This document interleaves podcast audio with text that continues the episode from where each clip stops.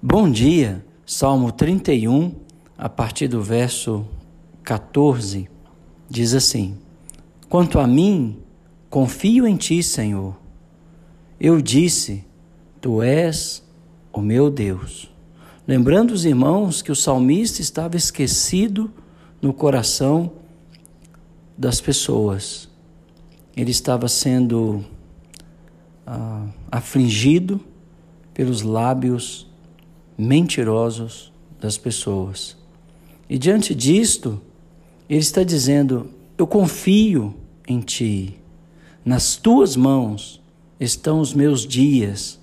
A expressão os meus dias da ideia que Deus estava envolvido nos dias de vida do salmista. Como hoje, Deus se faz presente nos nossos dias. Basta a gente parar, aquietar e nós veremos a presença do Senhor e sentiremos os seus cuidados e o seu amor. Livre-me das mãos dos meus inimigos e dos meus perseguidores. Faz resplandecer o teu rosto sobre o teu servo. Sem dúvida, o Senhor é que pode nos dar a paz. Conforme Números 6, 25 e 26 está escrito: O Senhor faça resplandecer o seu rosto sobre ti e tenha misericórdia de ti. O Senhor sobre ti levante o seu rosto e te dê a paz. Em sua aflição, o salmista estava procurando encorajamento para enfrentar o julgamento. Assim acontece repetidas vezes diante de pessoas que se levantam nos acusando, nos, nos difamando, tirando a nossa honra para justificar suas más obras. E ele continua: Não seja eu envergonhado, Senhor. Algumas pessoas estavam dizendo que ele era tolo por ter confiado em Deus, que ele orou em vão e o seu empenho foi inútil. Mas os ímpios não podia perceber que o Senhor estava envolvido na vida do salmista, como o Senhor está envolvido na sua vida e na minha vida. Por isso ele pede para emudecer os lábios dos mentirosos, no verso 18, que falam insolentemente contra o justo, com arrogância e desdém. Então o salmista está dizendo: ah, emudece, Senhor, os lábios mentirosos. Ele tinha convicção que esses lábios seriam silenciados, primeiramente por ocasião de seu julgamento, e então, para sempre, os orgulhosos mentirosos teriam de parar de mentir sobre a terra e também debaixo da terra, porque eles morreriam. Se alguém supõe ser religioso, deixando de refrear a sua língua, antes enganando o próprio coração, a sua religião é vã.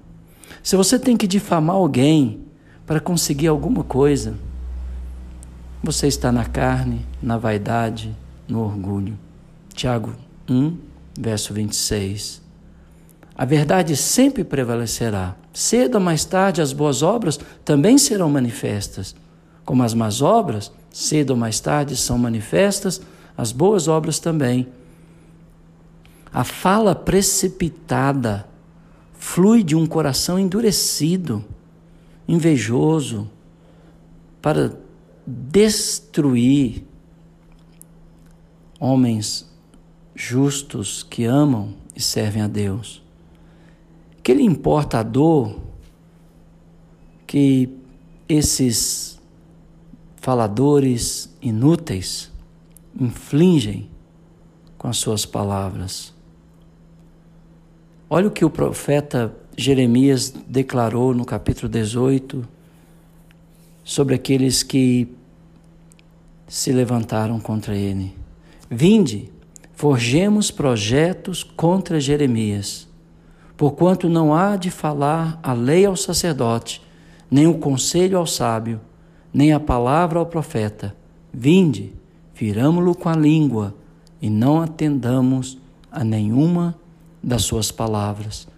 Um grupo de pessoas se levantar contra o profeta Jeremias, insinuando que ele não falaria ao sacerdote, nem ao sábio, nem ao profeta. E para isso, qual a arma que eles usaram para silenciar o profeta Jeremias? A língua, a difamação, a calúnia. Olha, se você tem sido alvo de calúnia e difamação, saiba que o Senhor está envolvido na minha vida, na sua vida, e ele se levantará contra esses que difamam a boa reputação e o bom nome que você tem. Que Deus te abençoe e te proteja das más línguas. Mas se você tiver que enfrentá-las, enfrente em total silêncio. As nossas obras devem falar por nós e não as nossas bocas. Que Deus te abençoe e viva a verdadeira religião controlando a sua língua. Que Deus te abençoe.